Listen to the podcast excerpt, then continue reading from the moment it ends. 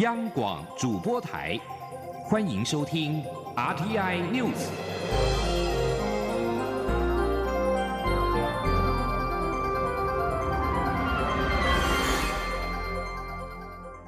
听众朋友您好，欢迎收听这节央广主播台提供给您的 RT News，我是张顺祥。首先把新闻焦点关注到是亲民党主席宋楚瑜亲自的举行记者会，正式的宣布投入到二零二零总统大选。这也是宋楚瑜第四度参选总统，第六度参选。宋楚瑜副手敲定，由有“广告之母”称号的前联广董事长余香来担任，发言人则是由知名的主持人虞美人担任。宋楚瑜表示，这条选举的路他走了二十五年，明年是他的第六站，也是终极之战。虽然他距离当选的门槛还相当的远。但是他知道这场选举是离他参选初心最接近的一次，就是四个字：天道酬勤。宋楚瑜说：“怕输就不会赢，要用这样的精神出发，要唤起台湾人引以为傲的打拼，要拼才会赢。”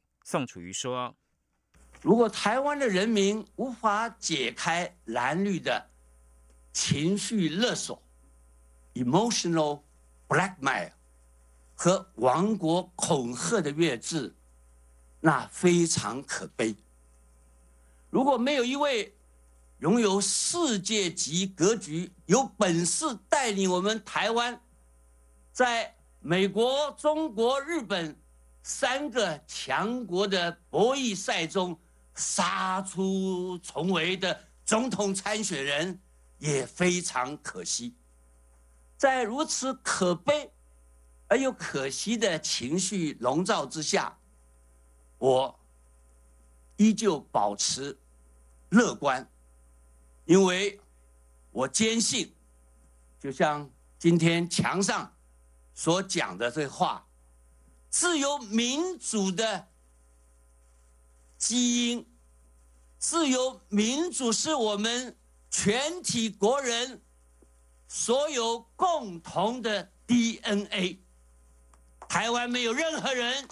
任何政党能够忽略台湾人坚持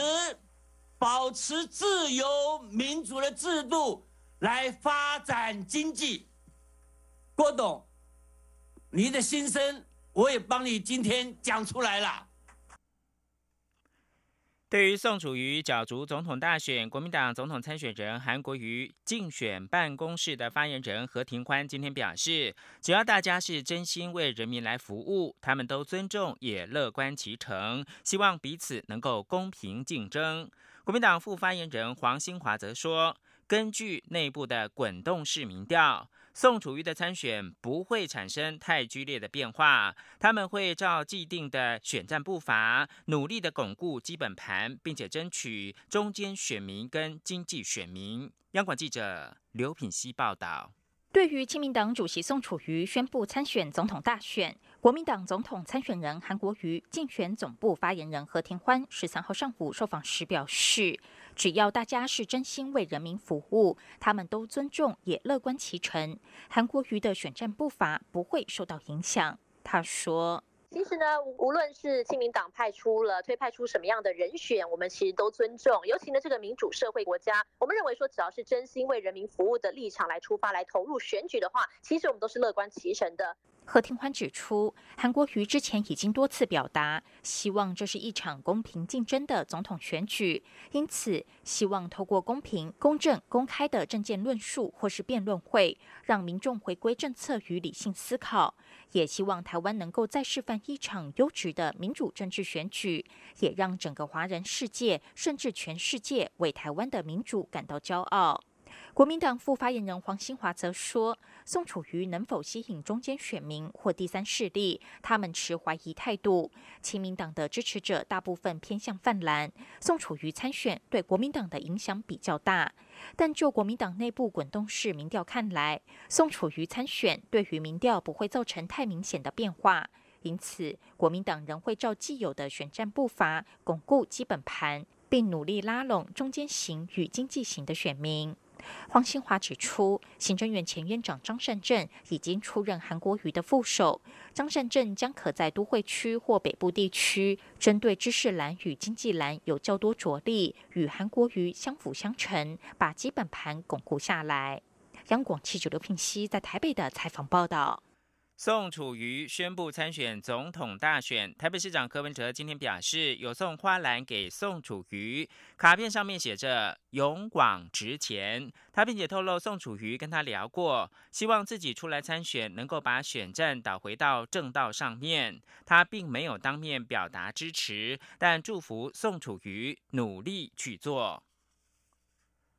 亲民党主席宋楚瑜今天宣布参选二零二零总统大选。国民党立委曾明宗认为，由于亲民党属于泛蓝，宋楚瑜的参选对蓝军影响势必比较明显。国民党必须要提出更有说服力的政见，选战策略也必须打成蓝绿对决，才有办法赢得胜选。民进党的民进党的立委管碧林则说，蔡英文总统的票源相对稳定，对宋楚瑜参选表示尊重。记者郑玲的报道。亲民党主席宋楚瑜十三号正式宣布投入二零二零总统大选，第四度角逐总统大位，外界预料将对蓝绿选情造成影响。国民党团总召曾明宗认为，宋楚瑜的参选对蓝绿都有一定的冲击，但因为亲民党某个程度是泛蓝系统，对蓝军的冲击势必比绿营来得大，因此国民党必须有阴影策略，必须提出更有说服力、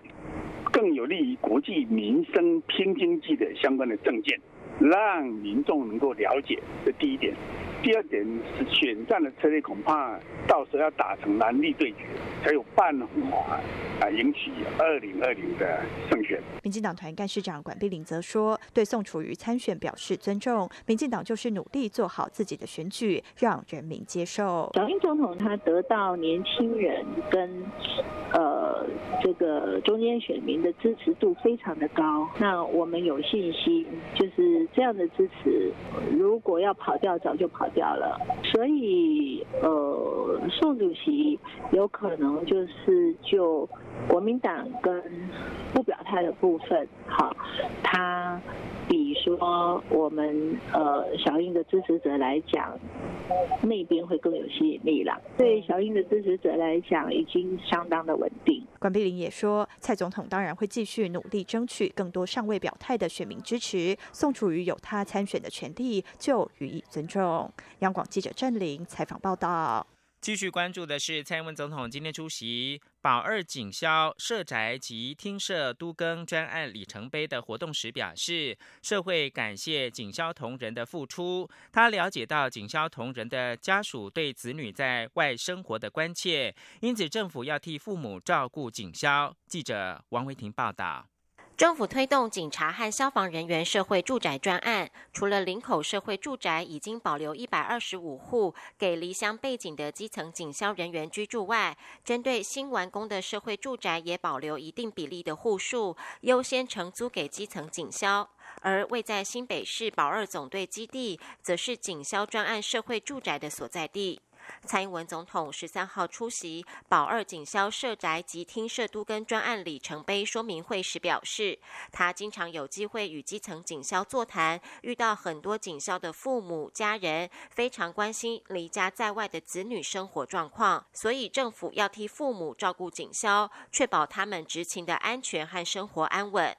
中和警消社宅专案是结合社会住宅和都市更新的指标案例。蔡总统期许中央地方携手合作，建立合作典范。蔡总统也说，未来还会持续研究推出其他专案社宅方案。蔡总统说：“那我相信将来我们也会针对不同的部门的需求，有专案性的社会住宅。那我们也在研究，在学生在学校的宿舍的需求上，我们也开始研究。”这个专案的社会住宅，哈，那呃，确实我们也看到，呃，在都，尤其是在都会地区，社会住宅的要求非常的大，哈，那呃，都更更是很多呃人想做的事，但是他自己没有办法做，他一群人也没有办法做，必须政府以他的能量把那个结构做出来，把那个执行体系做出来，我们才做得成。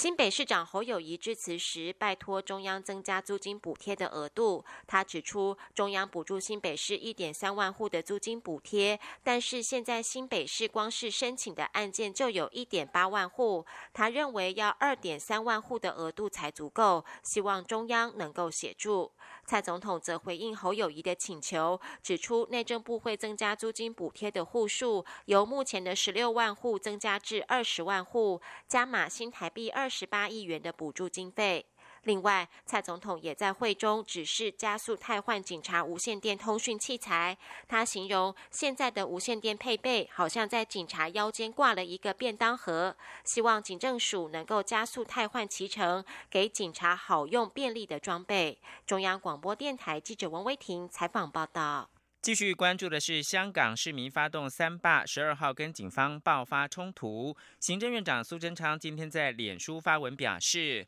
港警围攻香港中文大学，让世界震惊，呼吁港府跟学生来对话，倾听民众的诉求，否则用枪捍卫的政权终会被人民终结。而民进党的副秘书长林非凡今天举行记者会，批评公中国政府的黑手在香港显现。记者刘玉秋报道。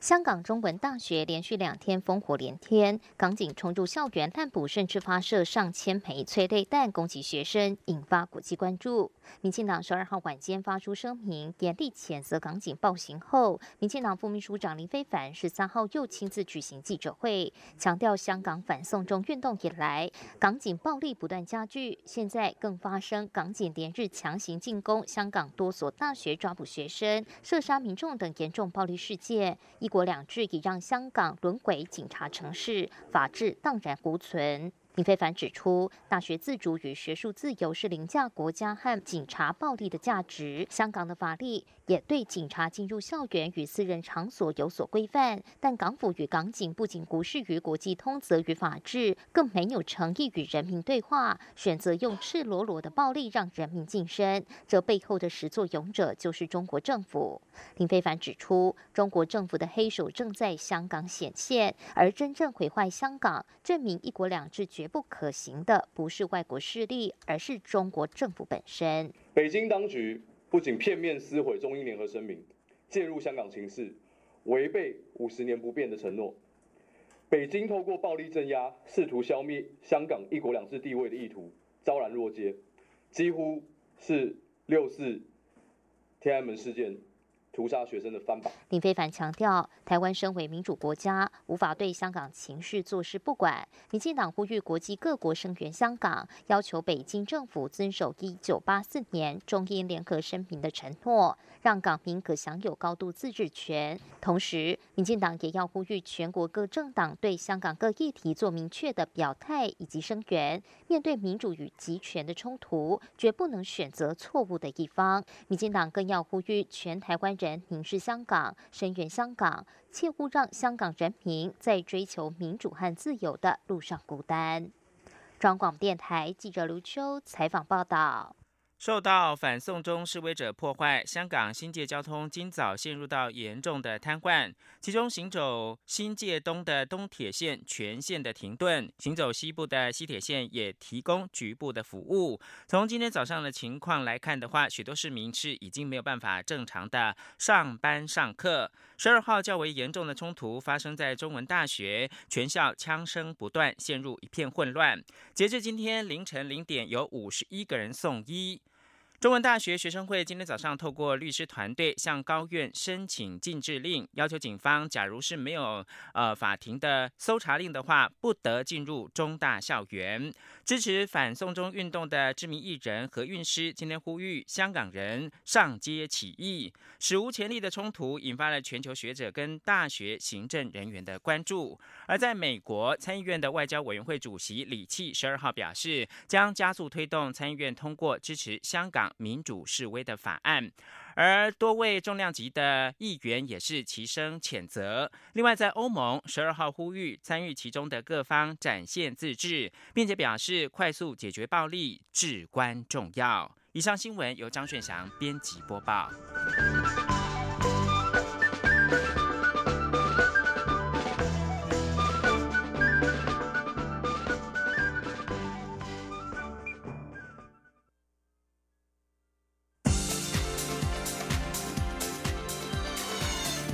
是中央广播电台台湾之音，欢迎继续收听新闻。欢迎继续收听新闻，我是陈怡君。国防部以新台币两千多亿元向美国采购六十六架全新的 F 十六 V 战机。立法院财政外交及国防委员会今天联席审查采购预算案，在野党立委质疑，购买之后如果没有达到国防安全的实质成效，只是对美缴交保护费。国防部长严德发回应表示，这一批采购案成军之后，和中国战机数量可比提升至二比一。大幅吓阻中国对我的威胁。记者陈林信宏的报道。空军以凤展专案为代号，耗资约一千一百亿元，由美国洛克希德马丁公司与汉翔公司共同在台中将现有一百四十二架 F 十六 A B 战机升级为 F 十六 V。国民党立委曾明宗十三号在立法院财委会联席会议上质询国防部长严德发时指出，二零二七年之后现有的 F 十六战机性能如果没有提升，我国空军机队将失去优势。他询问 F 十六战机性能提升何时可以全面完成？对此，严德发保证，二零二三年底绝对可以完成。另外，空军也以代号“凤翔”专案耗资两千亿，向美采购六十六架全新 F 十六 V 战机。国民党立委林德福质疑，购买后如果没有达到国防安全的实质成效，只是对美缴交保护费。严德发答询时表示，中国战机总数约两千架，部署在东南沿岸的约七百架。在国防部新购六十六架 F 十六 V 战机成军后，我国空军将拥有三百五十架，双方战机数。量比例约二比一，且加上台湾防空飞弹等，可以透过联合作战、联合防空等武力，吓阻中国的威胁。严德发说：“当面对我们有威胁，大概是七百多架啊，它总 total 大概是两千多架，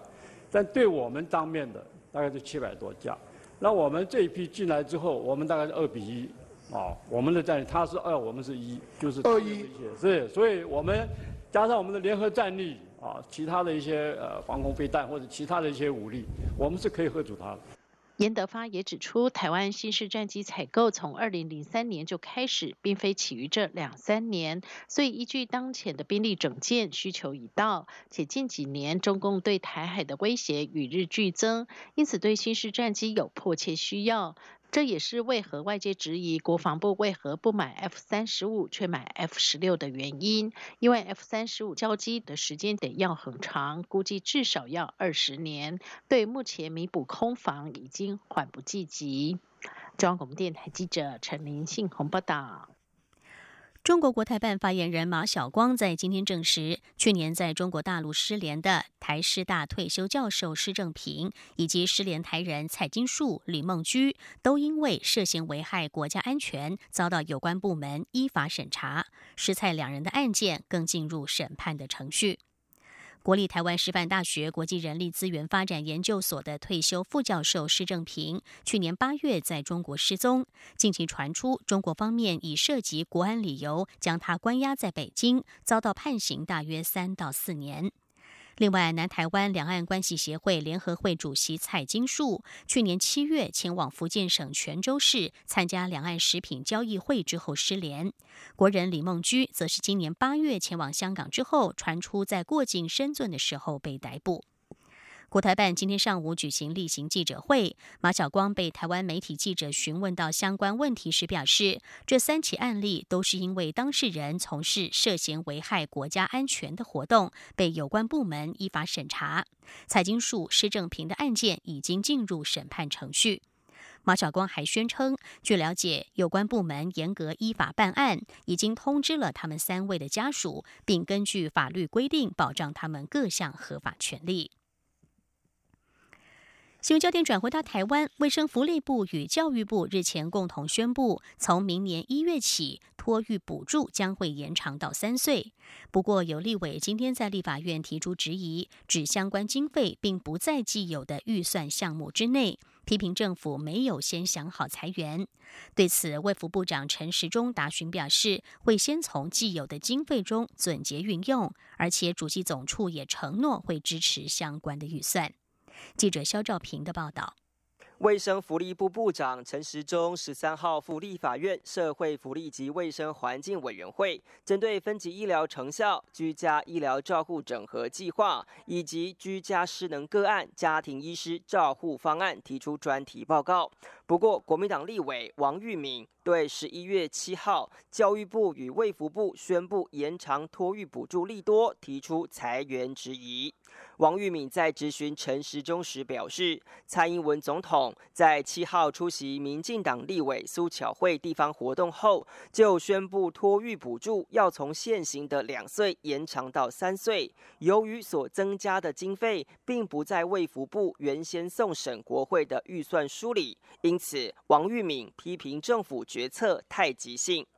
陈时中否认政府决策太急性的说法，他强调，其实早在去年就收到不少民意反映，当时就开始处理问题。他说：“我们北京去年开始做这个政策开始，其实我们就不断接受到我们托婴中心跟家长的反应，他们觉得在空窗期里面觉得有相对剥夺感。”王玉敏追问：“既然没有预算编列，相关经费又该从何而来？”陈时中表示，除了透过既有预算之外，也会循程序向行政院主计总处申请支持，借此反驳王玉敏质疑空头支票的说法。他说：“我就用用那个少子女化，嗯，少子女化的对策，我们尽量准结。你编了多少？我我现在少子女化里面大概是蛮庞大的，我们大概有。”从我们的托育补助到我们的育儿津贴里面，好，大概应该总共也编了一百多亿吧。那不是都是框定的钱吗？对啊，但是所以一开始你这加进来是六点一亿，一开始会有钱，那到后面就没有钱。政府的公务预算可以这样子用。主计处应该政府是一体的啦。王玉敏质询时提到，主计总处有向他办公室表示，相关预算应由各部会想办法。不过陈时中强调，主计单位确实有承诺，部会才敢宣。宣布。中央广播电台记者肖兆平采访报道。台湾去年的医疗支出当中，慢性肾病蝉联第一，而且高达九万人洗肾，创下历年新高。科技部在今天指出，国立交通大学电机工程学系特聘教授赵昌博团队开发出世界首支手持非侵入式 AI 血流感测系统，可以让洗肾的病患随时得知瘘管的健康状况，预祝明年可以问世。记者杨仁祥、杨文军的报道。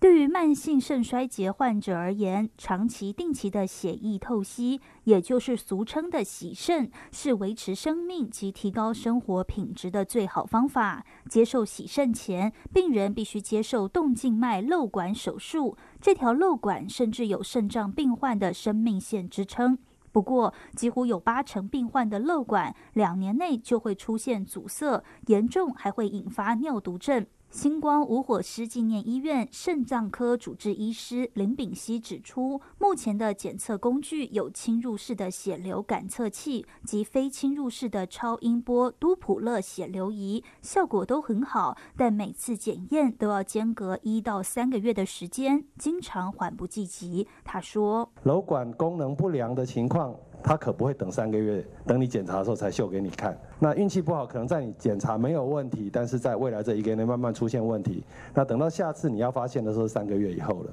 如果这三个月内出现的问题，你没有办法及时发现，问题就大了。在科技部经费补助下，国立交通大学电机工程学系特聘教授赵昌博团队，利用 PPG 光学、电子电路及大数据 AI 演算模型，开发出世界首支手持非侵入式 AI 血流感测系统，并搭配手机软体 APP，小小一台，但准确率高达百分之九十一，可以让洗肾病患随时得知。漏管的健康状况，赵昌博说：“那有了我们这样的手持式之后，他可以带回家，随时随地用侦测。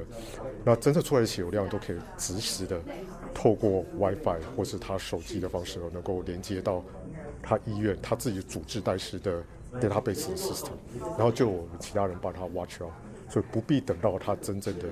瘘管阻塞到最后那一刻，医院就能够发现，然后能够帮他做相关的处置。”赵昌博指出，目前这款医疗器材已进入量产阶段，预计明年完成美国食品药品监督管理局 FDA 认证，并开始销售。除了可造福洗肾病患外，还可侦测脱水、中暑、高山症等健康状况。中央广播电台记者杨仁祥、杨文军在台北的采访报道。